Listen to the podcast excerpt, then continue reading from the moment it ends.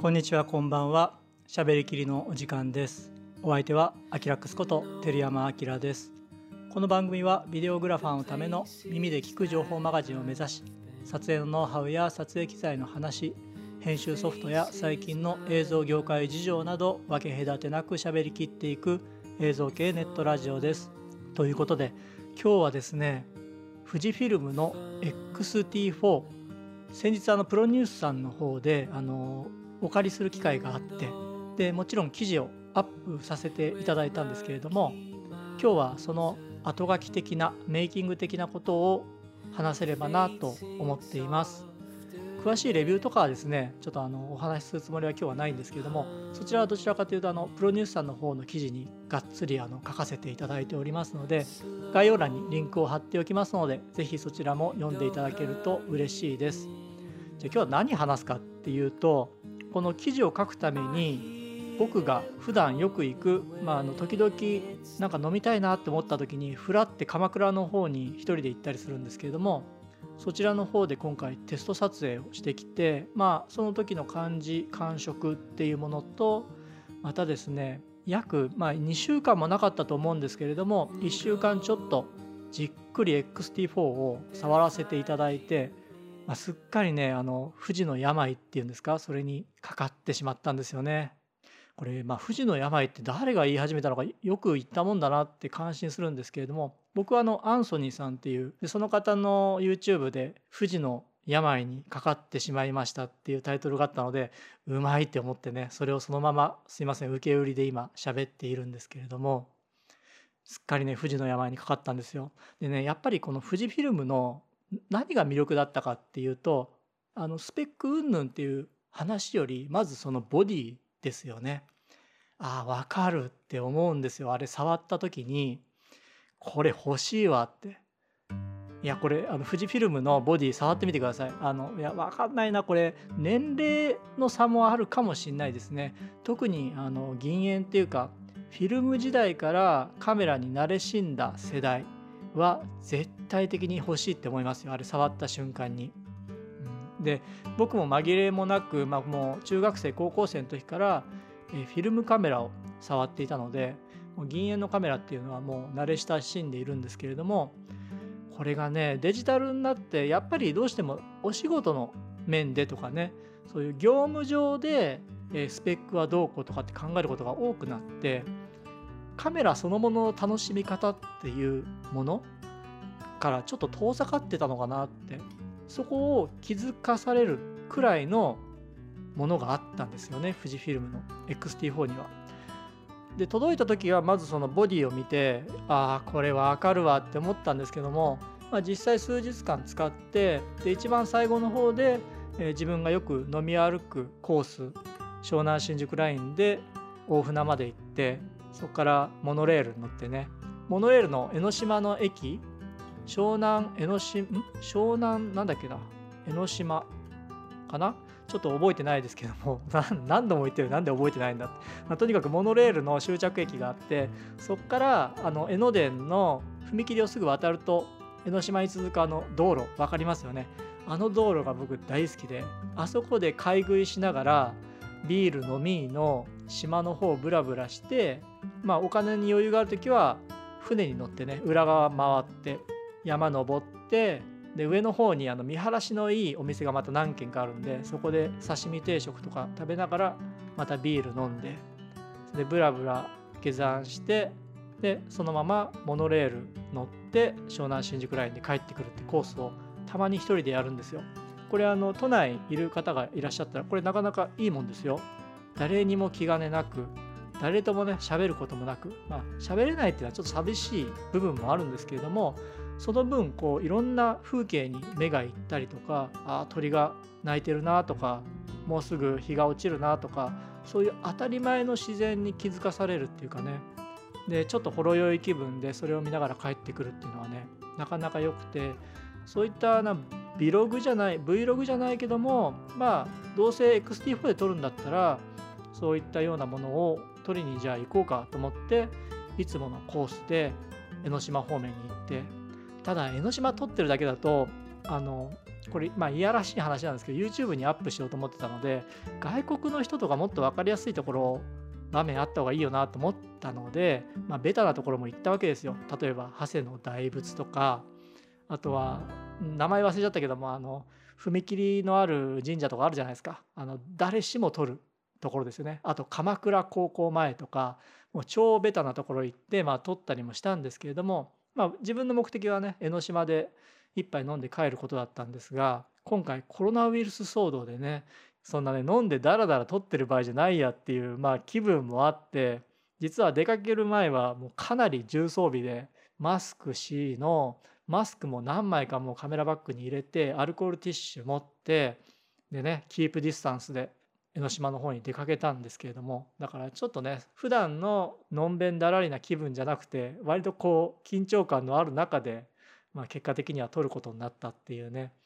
ただいつも自分がそういう人とね喋らずに一人でこう飲み歩きしながら見ている風景みたいなものがこうファインダーの中に収まればいいなと思いながらねそういった気分でこう覗いて、えー、撮ってきました。でピクチャープロファイルは、え、話題になった ETERNAの Bleach Bypass っていう今回新搭載されたピクチャープロファイルで全編撮ってみました。こちらはあのまた記事の方に掲載してますので XT4 の ETERNA Bleach Bypass で撮ったらどんな感じになるのかなっていうのは、まあ、多少なりとも参考になると思いますのでこちらもチェックしてみてください。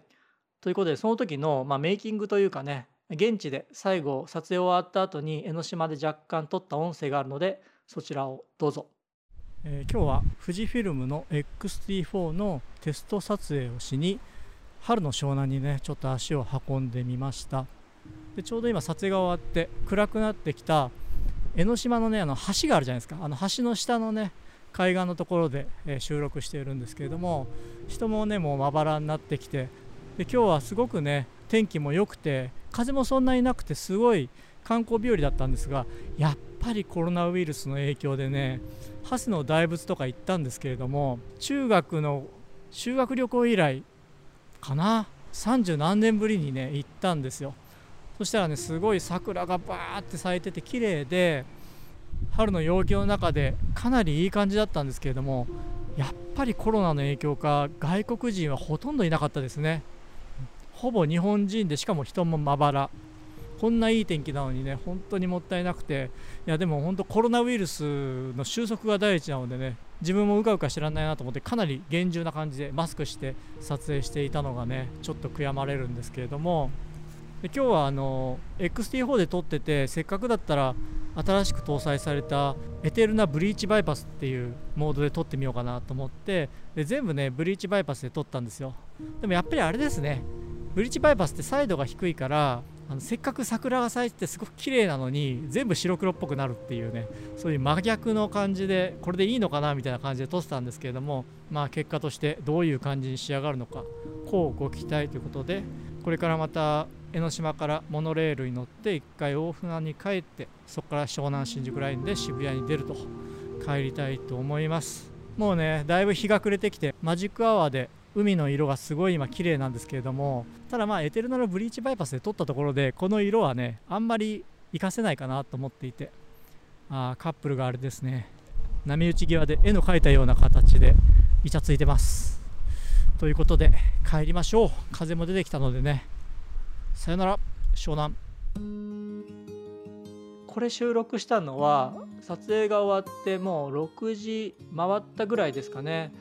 でもねあの記事にも書いたんですけれども今回1本しか XT4 のバッテリー持っていかなかったんですよ。まあ1本しか借りられなかったっていうのもあるんですけれどもあの13時ぐらいから大船から撮り始めて持ったんですよね最後まで。で最後のあのこの収録をしてた時もまだねあの回りました。あの XT4 バッテリーが。もうバッテリーほとんど残量なかったんですけれどもまだこうファインダー開けても全然稼働するしなのであの XT3 使ってた方それ以前のものを使ってた方はボディ内の手ブレ補正ついたとしても割と個人的には持つ印象でしたね。GH5 よりは持つかなっていう印象でした。さすがにね GH4 のあの化け物みたいなスタミナに比べちゃうとあのかわいそうな感じですけれども、うん、なのであと多分これ富士フィルム昔から使ってる方はよく知ってると思うんですけどパフォーマンスモードっていうのがありますよね。あれでエコノミーにして最後の方は。で結構こまめに電源をこうオンオフしながら撮ってました。そうやるとねもう結構持ちますよね。うん、で GH5 も一応そういうエコノミー設定みたいのはありますが各々のね例えばディスプレイの省電力化とかそういったものを各々切り替えていく設定で何かこう一発でプリセットがあるって感じじゃないんですけれども XT4 はこうプリセットがいくつかあってブーストっていうやつとブーストも3種類ぐらいあったかな。あとノーマルっていうのとエコノミーっていうの切り替えられてでエコノミーにするとあらゆるところが例えばフレームレートのあの画面表示とかあの液晶の明るさだったりそういうあらゆるものが一気にドーンってダウンして省電力に徹するみたいなねモードがあってそれを最後の方オンにして撮ってました。今回の旅というかねあのテスト撮影の日はすごく天気も良くて風もなくて風がね緩やかにあったんですよ。だから時々桜がチラチラチラってね舞い落ちる風景っていうのはいくつか撮れましたけれどもそんなにねバサバサバサみたいな風もなくすごい気持ちよかったですね。残念なのがもうコロナウイルスの影響でお客さんもまあまばらだし外国人の中でほとんどいなかったしやっぱり影響あるなと思いながら自分もね keep distance でもちろん家族にも移しちゃいけないし他の関係者の方にもご迷惑かけちゃいけないのでかなり厳重にしながら撮影はしてました。と言いつつね意外と全くいないと思いきや割と観光に来ている方もいたりとか、うん、いつもよりかは激減はしてる感じはするけれどもいないことはなかったですね特に江ノ島とかは結構人がにぎわっていてうん、 keep distance なのかなこれはとか思いながらねカップルとかね手をつないで来てました。ワイワイ、うん、子供もいっぱいいましたね。猫ちゃんもいっぱいいました。 test footage を見ていただくと一番最後に夕日が出てくるんですけれどもそれもねあの綺麗な夕日ではなかったんですけれども雲にねこう見え隠れしながら沈んでいく夕日だったんですけれどもとあるポイントでおこれはいいぞってね思って烏帽子岩が遠くにあのうっすらと見えててでこうちょうどこうトンネルのように木がこう額縁のようにねこう抜けているところがあってあここで最後ラストショット撮れるなと思ってちょっとね10分20分ぐらい張ってたんですよそしたらおじさんが来て「何やってんだい?」みたいなね感じで来てあこの夕日をちょっと撮影しようかなと思ってって言ったらなんかもっと上の方にねもっといいポイントあんだよとかってすごい勧められたんですけれども多分すごいこうパーって開けて綺麗に見えるところあったんでしょうね。ただ自分はこの構図を狙ってたので「ああそうですか」なんてね苦笑いしながらこうあしらったみたいなね感じででテスト撮影から帰ってきていよいよまあ編集部にあのメーカーの方にね XT4 を返す時期が来ちゃってでまあ返したんですけれどもで返却した後記事を書く中で自分は普段 GH5 のユーザーなので GH5 から比べてどうかっていうね切り込みで書き始めておっと工事が始まったな。今ねこの建物のすぐ隣がなんと今年の11月完成の建物を作り始めていてで今これ収録してるのがお昼だったのでお昼のタイミングであのコロナウイルスでうち社員を休業させてるんですけども誰もいないから撮ったろうと思ったらすいません工事が始まっちゃいました。このどうしようかな。うるさいな。待とうかな。一回ちょっと止めようかな。いやちょっとねもう工事がね収まらないっぽいので後で DaVinci Resolve の Fairlight で消してみましょう。ということで進めます。うん。どこまで話したっけな。えー、そう。それで、まあ、返却しなきゃならなくなってでその後記事書き始める。んですけれども自分は普段 GH5 を使っていてなので GH5 と比べてどうかっていう切り口でね GH5 のユーザーの立場から書き始めたんですがうんスペックだけ見ちゃうとねやっぱり GH5 の方が優れてる部分っていうのはあったり逆にまああのこれも本当記事見てほしいんですけれども、えー、今回の XT4 の方がね優れている部分もあったりっていうまちまちでで結局は業務の視点から見ると GH5 の無制限記録っていうのが結局はま業務仕様なのかなって思っていてなので XT4 は GH5 と完全にスイッチするっていうカメラよりかはうんプラス1台っていう感じなのかなと思っていてまあそんな記事を書きながらね実機をもう編集部に送ってしまって1日経ち2日経ち日が経つにつれて不治の病にかかってしまうっていうね恋の病じゃないですよ。不治の病ですから、まあ、恋の病みたいなもんですよね。なんか気になってきちゃった。あれ？俺もしかして気になってきちゃった？このカメラ。え？え？みたいなね。ほんとそんな感じです。でまあ一番最初喋ったように持った感じ触った感じっていうのがね感触がね忘れられないんですよ。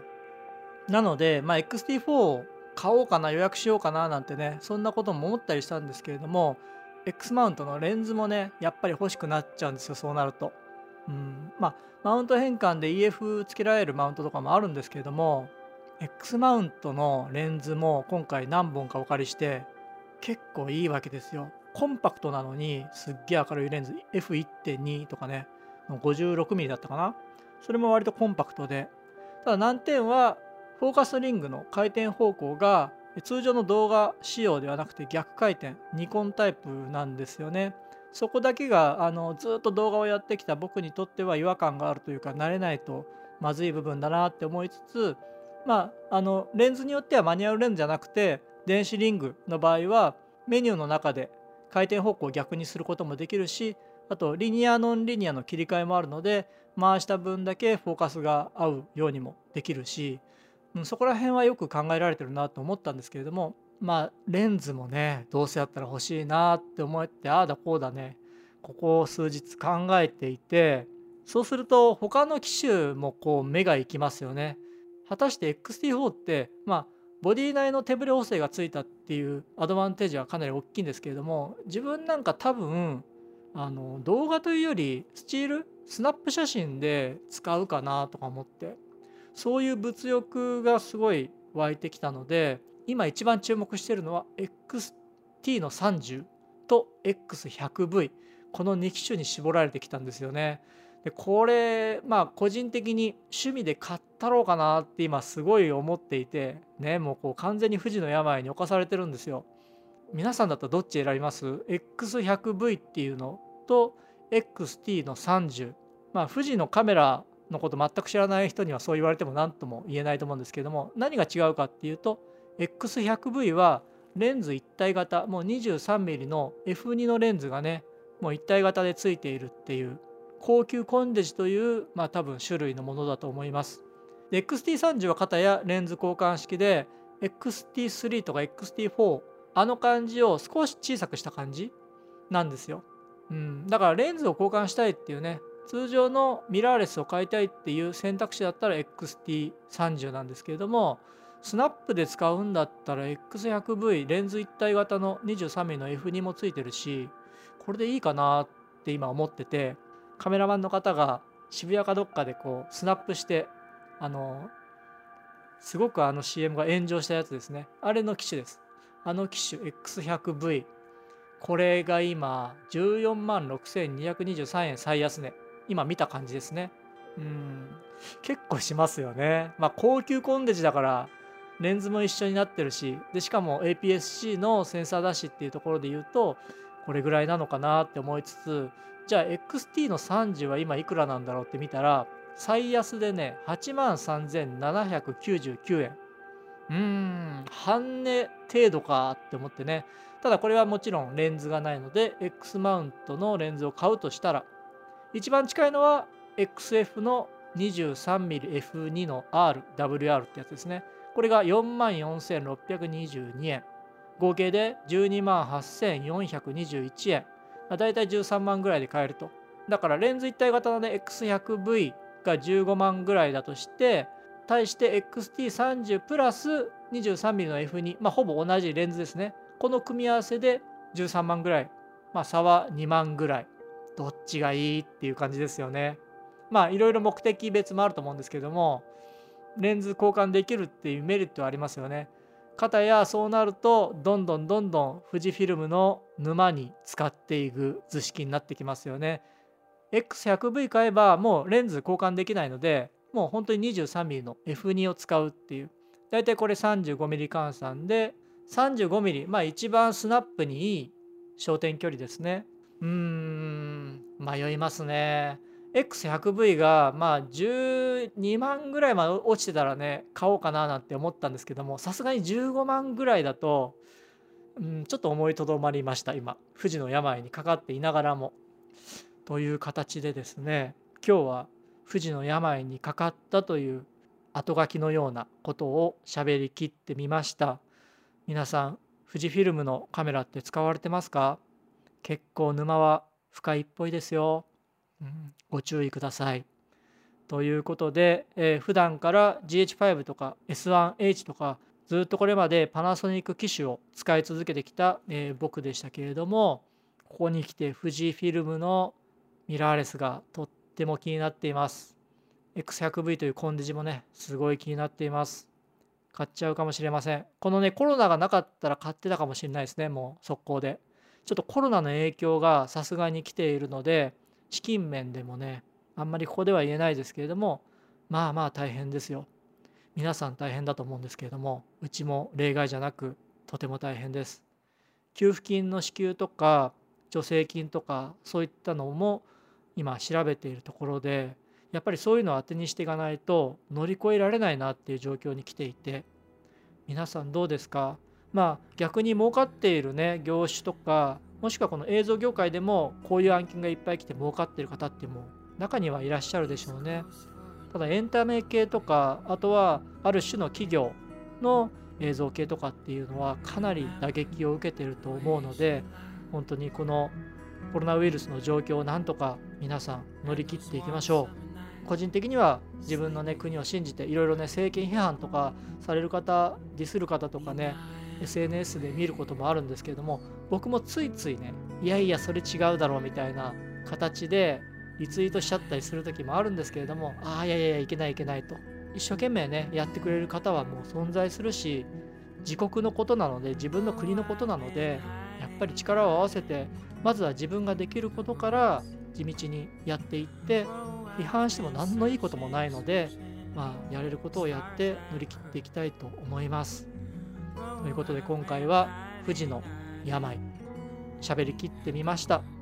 次回もまたこういった機材の話ができたらなと思っていますのでこの番組を今日初めて聞いたよっていう方はですね是非あのチャンネル登録の方もよろしくお願いします。